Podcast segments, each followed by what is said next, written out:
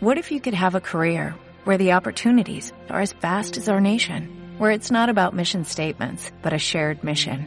At U.S. Customs and Border Protection, we go beyond to protect more than borders, from ship to shore, air to ground, cities to local communities. CBP agents and officers are keeping people safe. Join U.S. Customs and Border Protection and go beyond for something far greater than yourself. Learn more at cbp.gov/careers. Bienvenida a Nido Talks, un espacio en donde te vas a enterar de todo lo que tenga que ver con la maternidad y la crianza de tus hijos, desde la concepción hasta la infancia. Y como ningún niño viene con instrucciones, invito a los mejores especialistas para resolver tus dudas y ayudarte a ser la mejor versión en el papel más retador e importante de tu vida, el de ser mamá. Soy Michelle Asís y estoy feliz de acompañarte.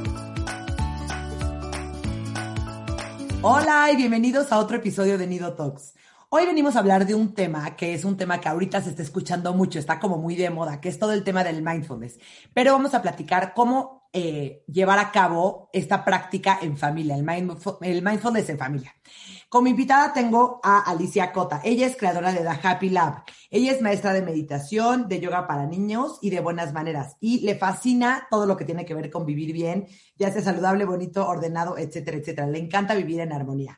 Eh, entonces, ella, eh, ahora les voy a platicar un poquito más de su proyecto, eh, pero da cursos en línea, da talleres, es maestra certificada de meditación y alumna de meditación desde hace más de 15 años. Alicia, bienvenida, ¿cómo estás?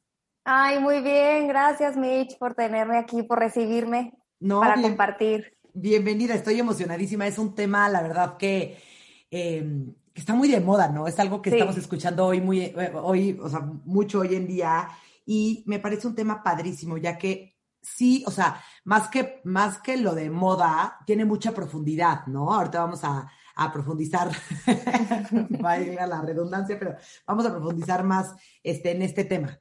Entonces, eh, me gustaría que me platicaras, primero, primero, primero, ¿qué es mindfulness? Mindfulness es simplemente estar en el aquí y en el ahora, observando eh, lo que nos pasa, lo que sentimos, todo lo que sucede a nuestro alrededor, sin juzgar y sin tratar de controlar. Eso es. Está cañón eso tan cañón está no tratar de controlar. Sí, sí. Tenemos una tendencia muy fuerte a tratar de controlar todo. Está muy cañón. Ok, ok, ok. Entonces, a ver, eh, estás comentando que es como estar aquí en el aquí, en el aquí y en el ahora. O sea, dirías que mindfulness es, es como poner atención en el momento presente, como esta parte de como de atención plena. Sí, totalmente es poner atención plena a lo que te está pasando. Y el momento presente, ya ves que lo hemos oído muchísimo y a veces siento que no queda como tan claro qué es, pero el mindfulness lo que hace es invitarnos a vivir este instante, este segundo en el que estamos así nosotras platicando, alguien que está oyendo esto, alguien que está haciendo algún trabajo, o sea, concentrarte en eso que estás haciendo plenamente. Porque normalmente eh, nuestra mente nos lleva hacia el pasado o hacia el futuro hacia el pasado sintiendo culpa por cosas que debimos haber hecho, que pudimos haber dicho mejor, cosas que no se nos ocurrieron y después estás, chin, es que hubiera hecho tal cosa, ¿no? Y, y estamos ahí con el látigo, dale y dale, de por qué no lo hice así. Y por el otro lado, también pasamos mucho tiempo con ansiedad pensando en el futuro. Y un futuro que muchas veces es catastrófico en nuestra, en nuestra mente y que la mayoría de las veces ni se cumple, ¿no? Lo que estamos, por lo que estamos preocupadas. Entonces, el mindfulness lo que hace es invitarnos a, en nuestro día a día, concentrarnos en este momento, que es todo lo que tenemos, ¿no? Es todo lo que existe. Claro, claro. Oye, em, uno de los elementos más importantes de toda esta parte del mindfulness es la respiración, ¿no? Sí. ¿Por qué? Porque la respiración es es, como la herramienta principal para, para poder hacer mindfulness. La respiración está con nosotros desde que nacemos hasta que morimos. Entonces es algo que si tú quieres concentrarte en este momento o anclarte de regreso, si andabas por allá volando en el pasado o en el futuro, te puedes anclar en este momento simplemente con tu respiración. Cuando tu mente está divagando a todo lo que da, simplemente con decir, ok, voy a respirar y voy a sentir mi respiración, con eso es suficiente para, para regresar y para empezar a, practicar todo esto. El mindfulness se, se, basa mucho en tu cuerpo, en las sensaciones. Y la respiración es una super guía de cómo nos estamos sintiendo. Por ejemplo, tú te pones a hacer ejercicio y la respiración se acelera.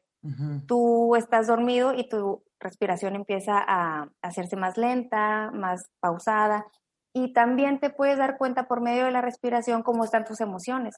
Si te das cuenta, cuando estás ansiosa, estás haciendo muchas cosas y te detienes un momento a observar cómo estás respirando, te vas a dar cuenta que estás muy acelerada, ¿no? O tienes la, respiración muy cortita, que no estás como inhalando profundamente y exhalando y todo eso. Entonces, por eso la respiración es una brújula y es un instrumento para, para el mindfulness. Está cañón, está padrísimo. Oye, a ver, quiero como que al final del episodio vamos a platicar un poquito del tema de los mitos y así, pero eh, quiero, como aclarar esto al principio porque muchas veces creemos que mindfulness es poner la mente en blanco, sentarme a, meditar como monje budista sin moverme, o sea, eso no es mindfulness, ¿verdad? No, no es mindfulness. Y es una de las cosas que evita que la gente se anime a llevar a cabo esta práctica porque le tienen como mucha no sé, como muchas eh, etiquetas a, todo lo que es meditar, incluyendo el mindfulness, ¿no? Em, por ejemplo, el mindfulness es un tipo de meditación. Entonces, em, no hay que desanimarse con pensar que tienes que ser de cierta religión o tener cierta práctica espiritual, etcétera, para llevarlo a cabo. Y siento que, que es una herramienta que te invita sobre todo a observarte. O sea, no, no te para nada tienes que tener la mente en blanco. O sea, tú puedes estar funcionando perfectamente a la mitad de tu día y observar tu cuerpo. O sea, mientras observas tu cuerpo, es imposible tener la mente en blanco. O sea, estás pensando, a ver, ¿cómo me siento? ¿Pero por qué estoy tan acelerada? ¿Pero por qué me está doliendo el brazo? O sea, todas esas preguntas te las haces poniendo atención a tu cuerpo, que eso es el mindfulness realmente. Claro, o sea, sí, entonces para que no se asusten, porque muchos papás son de, pero ¿cómo voy a empezar con el tema de mindfulness? Soy malísimo meditando, o cómo mis hijos van a empezar con este tema. Y es bien importante que entendamos que, no es así, que literalmente mindfulness es, eh, bueno, atención, que ahorita vamos a estar platicando durante todo el episodio, pero nada más como que para que los papás no se desanimen y sí traten de, aplicarlo en su vida, en su vida diaria, principalmente con sus hijos. Sí, porque claro que puedes practicar mindfulness haciendo una meditación mindfulness, ¿no? De cerrar los ojos, estar tranquilo, inhalar y exhalar profundamente y todo esto. Y sí, e, en esa actividad pues sí se te va a pedir que estés lo más quieto posible, ¿no? Pero también hay otros ejercicios en los que puedes estar hasta en movimiento. O sea, hay como eh, diferentes tipos de, maneras de, practicar mindfulness y pues es lo padre de aprender cómo se puede llevar a cabo y que tampoco necesitas muchísimo tiempo para, para hacerlo. Claro, claro. Oye, ¿por qué tú crees que es, importante que les enseñemos a los niños desde chiquitos sobre toda esta parte de, poner atención en el aquí, en el ahora, en el mindfulness, la atención plena, etcétera, etcétera? Mira, de chiquitos yo creo que es importantísimo que se los enseñemos porque lo que se aprende en la cuna jamás se olvida, ¿no? Lo siento, que se queda muy bien. Y es bien padre que los niños sigan creciendo con esa naturalidad y con esa originalidad que los, que los caracteriza.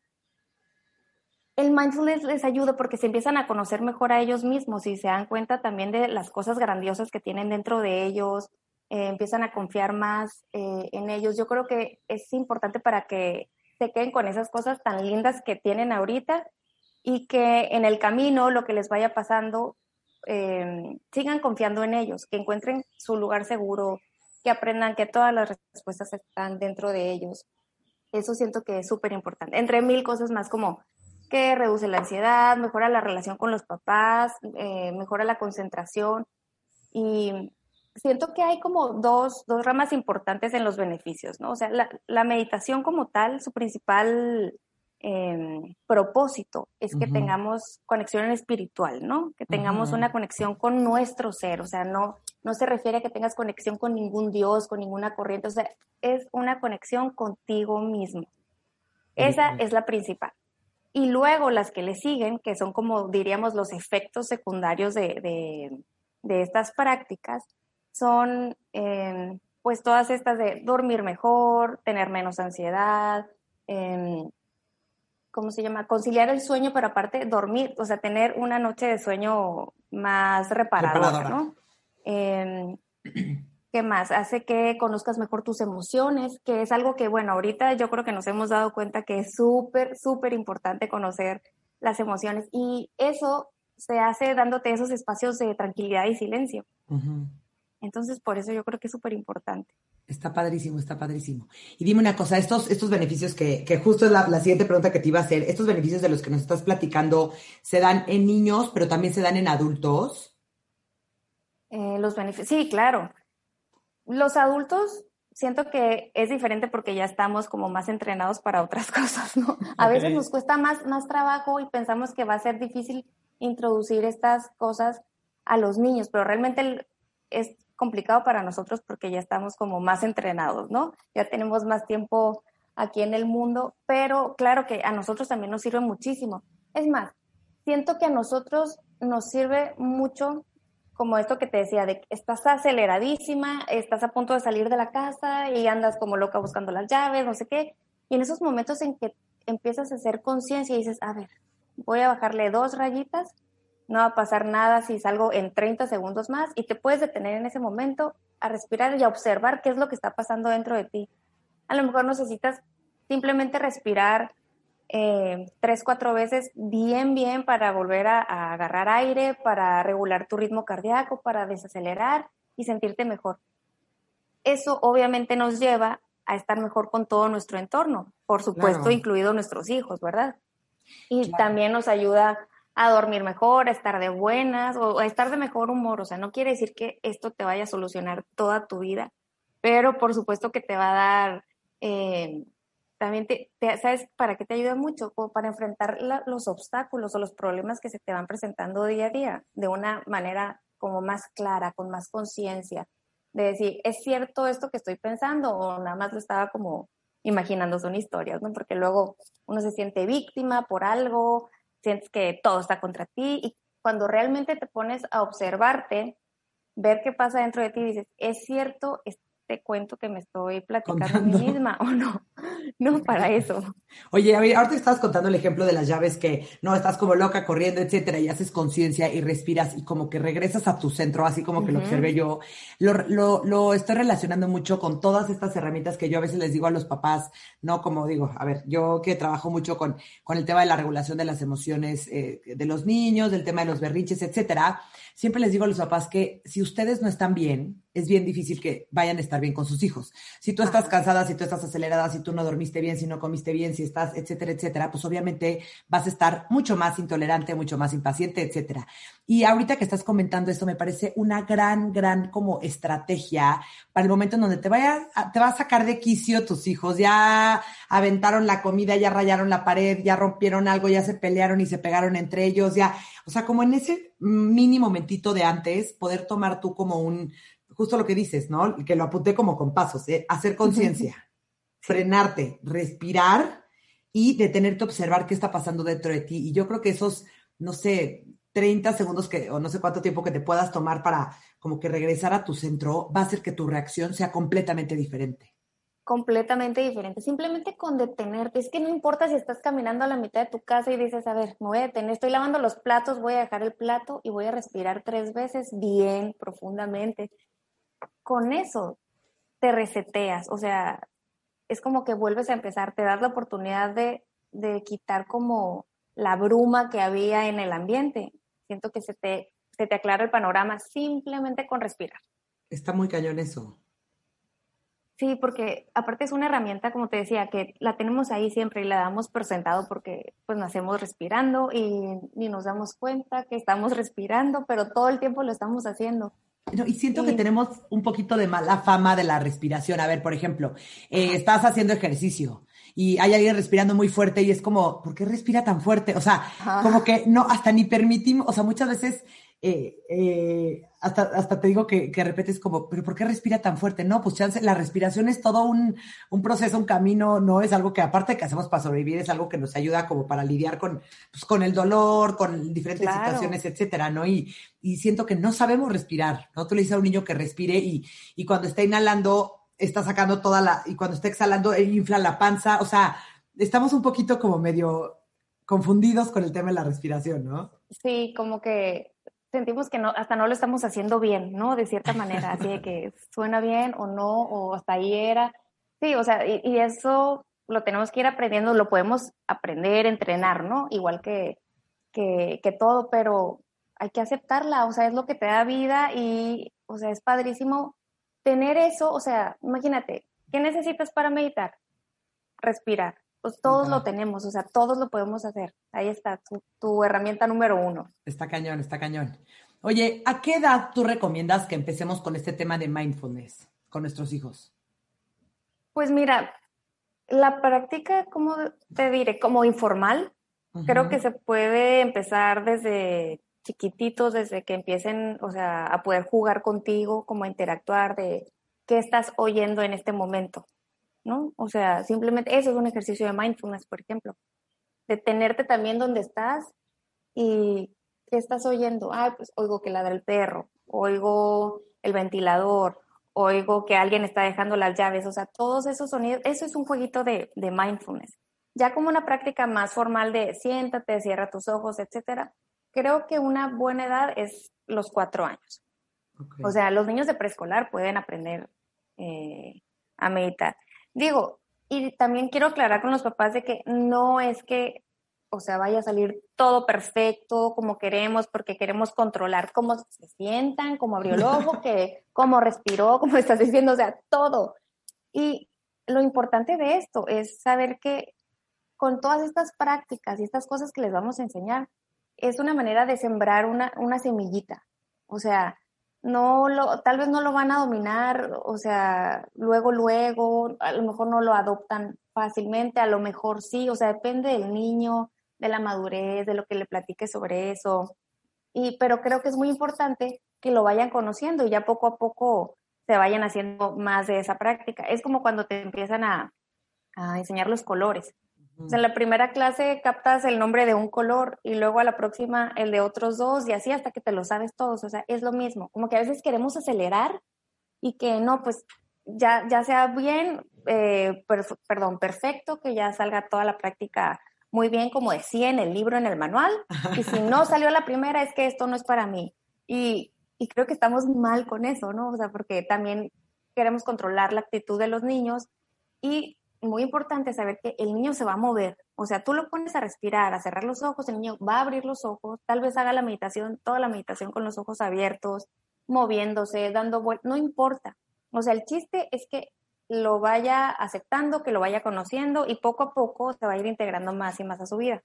100%. Y ahorita que te estoy escuchando diciendo esto, sé que, bueno, no sé, más bien tú dime, eh, nosotros como papás necesitamos tener como muy establecida nuestra práctica de mindfulness o muy practicada este músculo, por así decirlo, para poder enseñarle en, la, en, el día a día cotidianamente a nuestros hijos el tema de mindfulness o no es necesario como tal? No, súper necesario.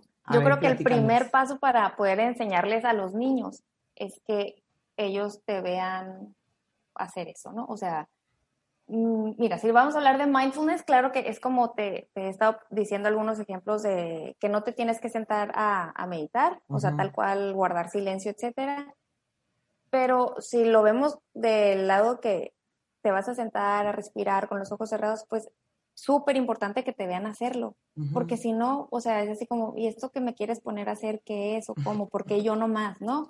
Em, también es una manera en la que sienten que tú los quieres controlar a ellos, ¿no? O sea, tengo, tengo amigas que me han platicado que les dicen, es que andas muy ansiosa o muy traviesa y necesito que te calmes, ¿no? entonces te compré esto de meditación para que, para que te relajes. Pues por supuesto que los niños lo primero que van a decir es, relájate tú, mamá. O sea, ¿qué te pasa, no?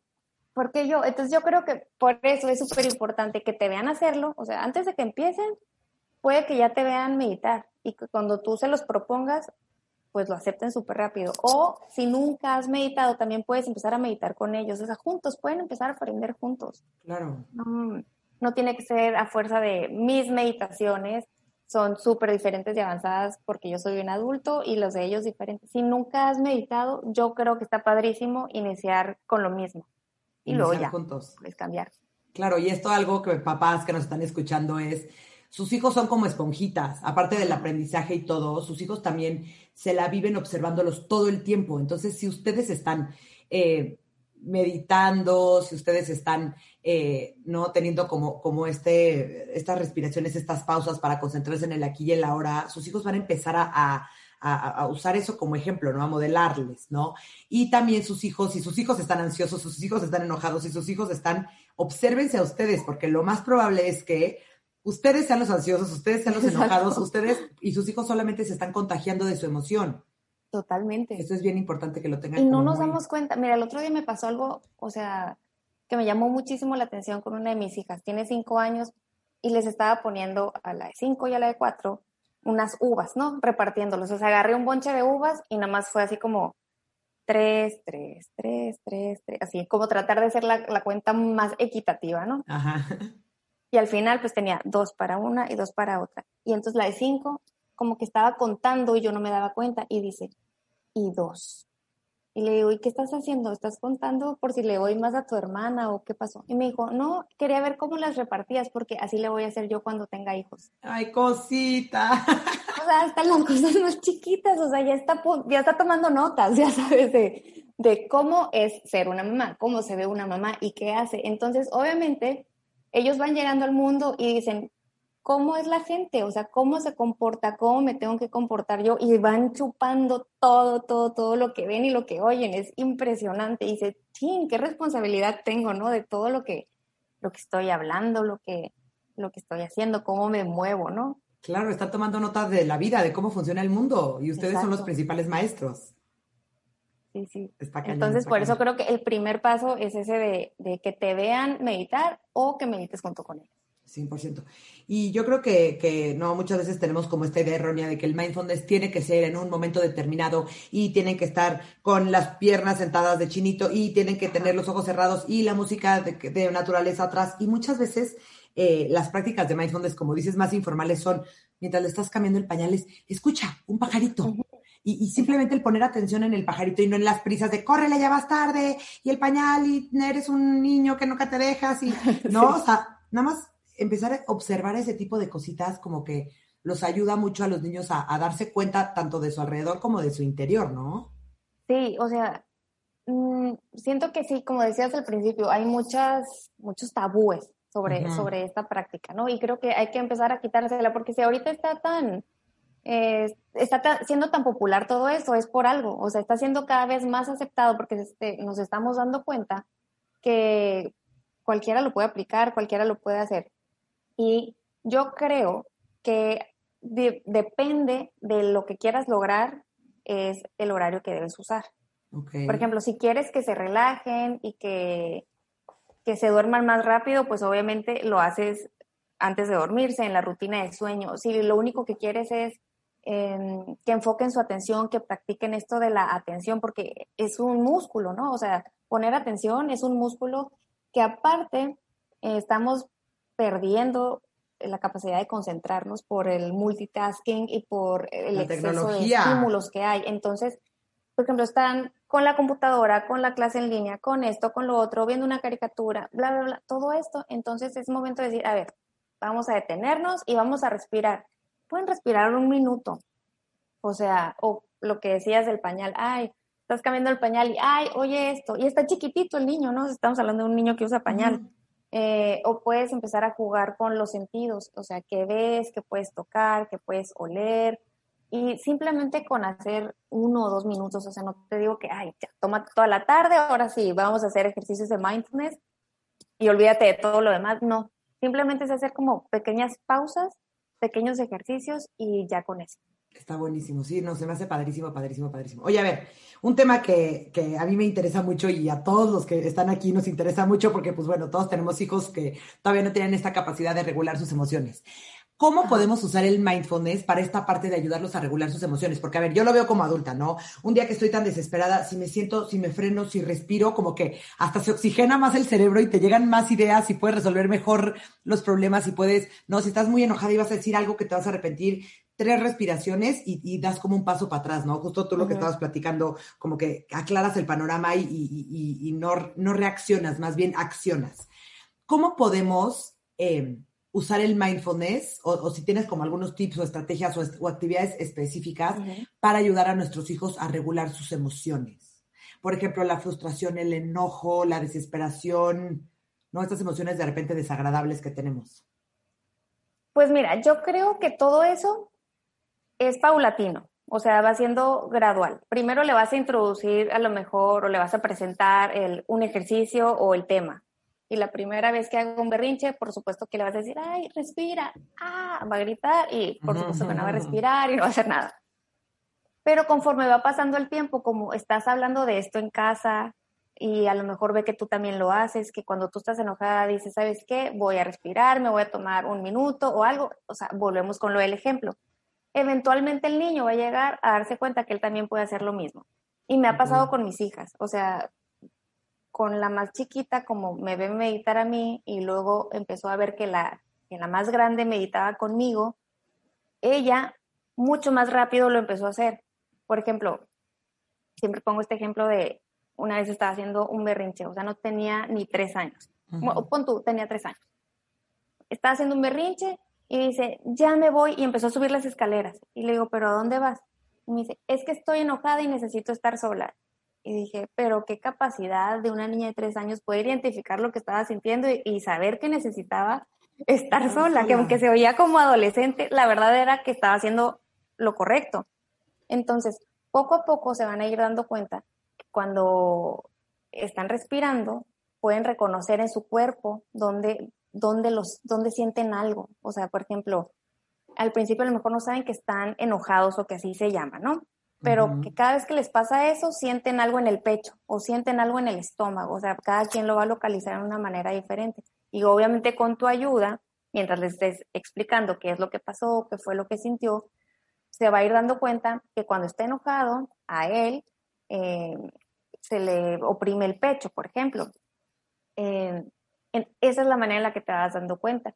Y entonces en ese momento que dice, ok, esto es lo que siento, ¿qué puedo hacer para relajarme de las cosas que mi mamá me ha enseñado o yo hago, etcétera? Es que ah, dice, bueno, si respiro de esta manera, me voy a relajar. O si me tomo un ratito y me voy a mi rincón de la calma, eh, me voy a relajar. O sea, cada quien va encontrando sus estrategias y es que es lo padre, es que te vas conociendo. Claro. O por ejemplo, ahí yo tengo unas meditaciones para niños, ¿no? Y cada, cada niño, bueno, en mis hijas me he dado cuenta y con hijas de, de mis amigas, etcétera, que ya escogen las meditaciones que les gustan, que les gustan o ya saben en qué momento les puede servir alguna de ellas, de las que ya conocen. Entonces está padrísimo, pero esto es con la práctica. Simplemente. Me encanta. Y no, y me imagino que no puedes empezar en pleno momento del berrincho, del enojo del niño a, enseñarle, ¿no? Le tienes que ir enseñando desde antes para que su cerebro automáticamente ya pueda captar cuando ya llega el berrinche es, acuérdate, a ver, respira. Entonces ya sabe porque pues diario lo ha practicado, no es algo nuevo como de respira, pues de qué me hablas. Sí, aparte en el torbellino de la emoción, por supuesto que no van a aceptar nada, ¿no? Es como cuando te dicen, ya, cálmate, no te enojes. ¿Qué? Te, enojas, más, ¿no? Yo siempre he dicho que en ningún momento de la historia el cálmate ha calmado a alguien. Sí, no ha funcionado nunca.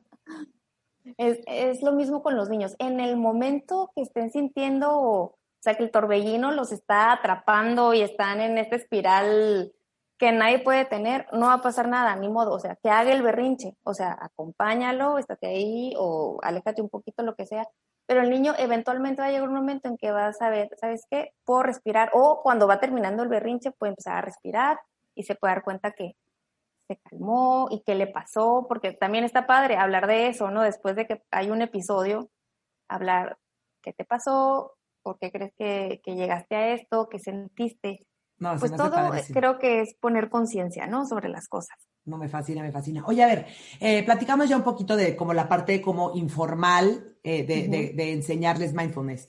Si yo quiero empezar con mis hijos a tener una práctica un poco más formal, ¿qué recomiendas? O sea, me gustaría que nos explicaras qué recomiendas, por ejemplo, del espacio, como que qué elementos recomiendas, o no, es que se, necesiten, pero qué elementos recomiendan que, recomiendas que pueden estar padres.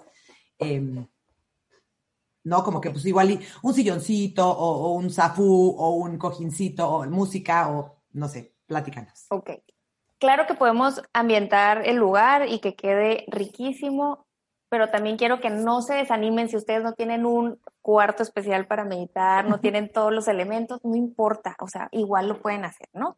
Eh, pero creo que sí es importante que donde sea que lo vayan a hacer, esté tranquilo, esté limpio, que no haya cosas tiradas y todo, porque, o sea, es muy importante como que esté en armonía el espacio, ¿no? Em, se pueden, pueden tener un cojincito para meditar o simplemente tener un tapete rico donde se puedan echar los niños, o sea, que se puedan acostar o incluso puede ser en la cama. Pero en el momento que, que van a meditar, sí estaría bien que... Eh, que todo estuviera en silencio, que tuvieran la música adecuada o el audio adecuado para, hacerlo. Eh, y que sobre todo eso, que no haya muchos distractores de, gente entrando y saliendo o de ruido. Y que es muy importante que tengan su tapetito o, o la cama o el cojín, pero lo que encuentren y que estén en la posición más cómoda porque luego queremos que estén en la posición de flor de loto y súper así yogis y todo. Pero eso, en lugar de concentrar al niño en su respiración y en la meditación, lo que va a hacer es que estén muy desconcentrados tratando de, hacerlo bien, ¿no? De sentarse como les dijeron y de no disfrutar. Entonces, los niños no importa, o sea, se pueden estar dando vueltas, no importa, déjenlos, o sea, con que acepten la práctica y empiecen a, a hacerlo, a practicarlo y intentarlo, ya con eso es mucha ganancia.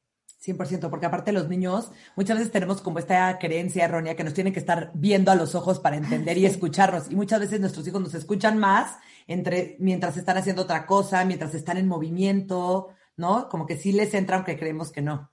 Sí, y aparte siento que es muy importante que vayamos conociendo cómo es cada niño, ¿no? Hay niños que claro que te van a volver, voltear a ver súper atentos y casi van a tomar nota y hay otros que oyen mientras platican y caminan y divagan y como que no forzarlos, pues, ¿no? Es muy importante que para introducir todo esto no los forcemos y les digamos, ya conseguí algo que nos va a cambiar la vida, que nos va a poner de buenas y nos va a quitar el estrés.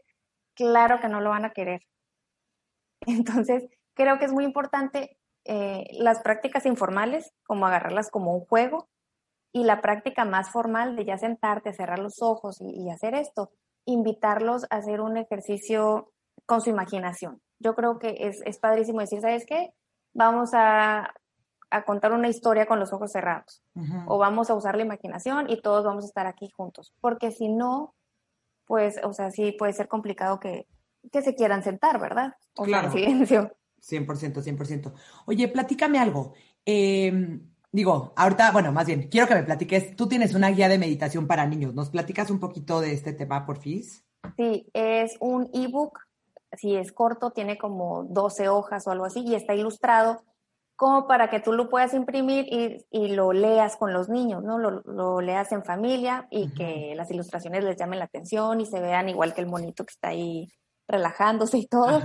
Y y pues es una breve manera de explicar cuáles son los beneficios y cómo empezar a hacerlo, ¿no? Y al final trae 10 audios. Okay. Esos audios los puedes usar tú en la noche para que incluirlos ya en tu rutina de sueño. Entonces ya lees el cuento, dan gracias, o sea, hacen oración, lo que sea que hagan en cada familia y al final, ya que están en la cama, estaría padrísimo ponerles los audios y así van aprendiendo ellos sobre esto y se relajan un montón.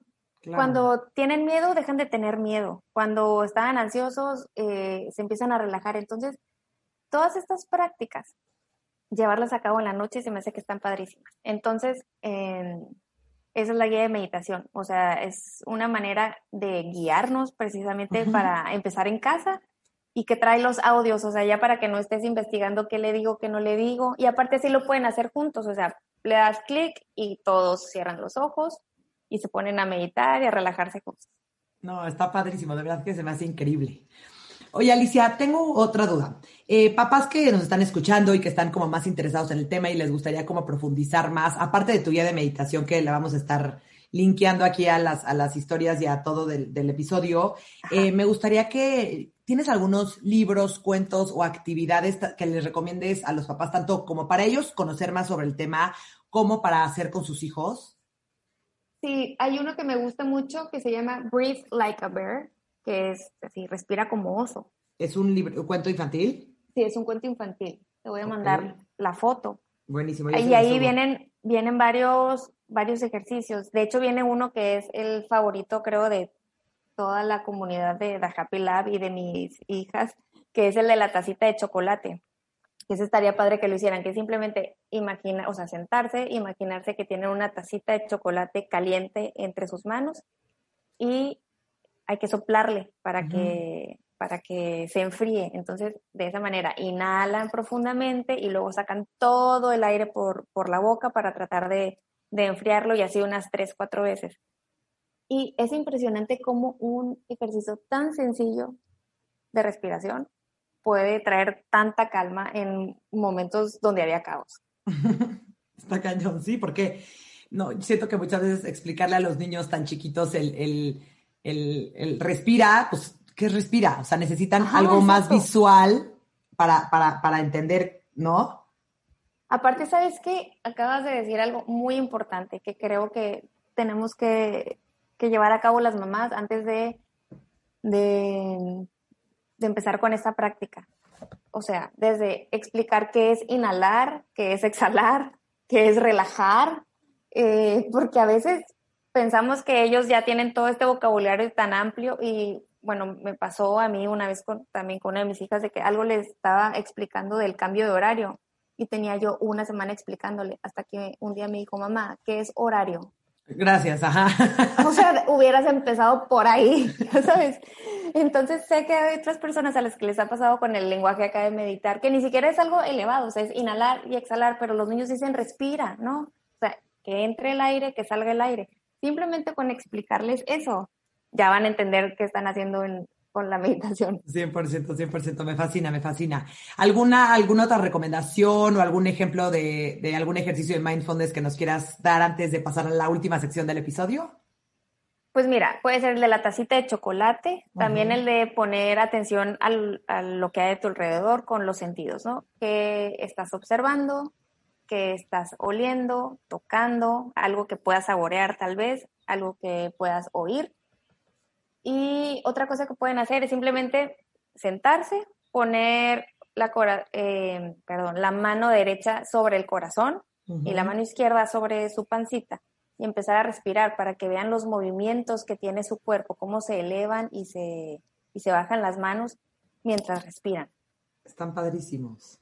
Y vean, papá, son bien sencillos los ejercicios que podemos hacer con nuestros hijos y así de sencillos vamos a ayudar a que nuestros hijos logren otra vez como este equilibrio miostático de sus emociones y logren otra vez estar como un poquito en balance. Sí, y sabes qué, algo que, uno de los beneficios que no te dije ahorita, pero creo que es súper, súper importante. Como hay muchos cambios en el cerebro cuando estás haciendo este tipo de, de, prácticas constantemente, algo que o sea, nos encanta decir, no, pues es que te va a dar mayor capacidad para concentrarte, como muy técnico, ¿no? Queremos como ser más productivos, decir, pero realmente algo que me fascina y que pasa en el cerebro, o sea, es que te empiezas a ser más amable. O sea, la amabilidad crece, o sea, empieza a cambiar todo tanto eh, en los dos hemisferios, así que no solamente te haces más productivo y más bueno para ciertas cosas, sino que la amabilidad crece y siento que pues el mundo ahorita eh, nos está pidiendo a gritos más amabilidad con nosotros mismos para empezar, que eso es lo importante. Saber qué me está pasando, qué puedo hacer por mí, por qué me está pasando, o sea, cómo puedo cambiar eso. Y por lo tanto, a la hora de saber que tú eres un humano que siente cosas como la alegría, pero también la tristeza, pero también el enojo y también como el otro, también siente lo mismo que tú, le pasa lo mismo que tú. Entonces, está padrísimo eso. O sea, te vuelves más amable, adultos y niños. No, me fascinó. Se, me hace un gran beneficio. El principal yo lo pondría. Sí, yo creo que sí. Está padrísimo. Oye, Alicia, vamos a pasar a la última sección del episodio donde te voy a hacer algunas este, preguntas y tú me vas a contestar si es verdadero o si es falso. Va. Con alguna mini explicación. Ajá. A ver, ¿mindfulness es lo mismo que meditación? No es un tipo de meditación, pero no lo es todo sobre meditación. Ok. Si aplico mindfulness en mi familia, ¿van a desaparecer los berrinches? No.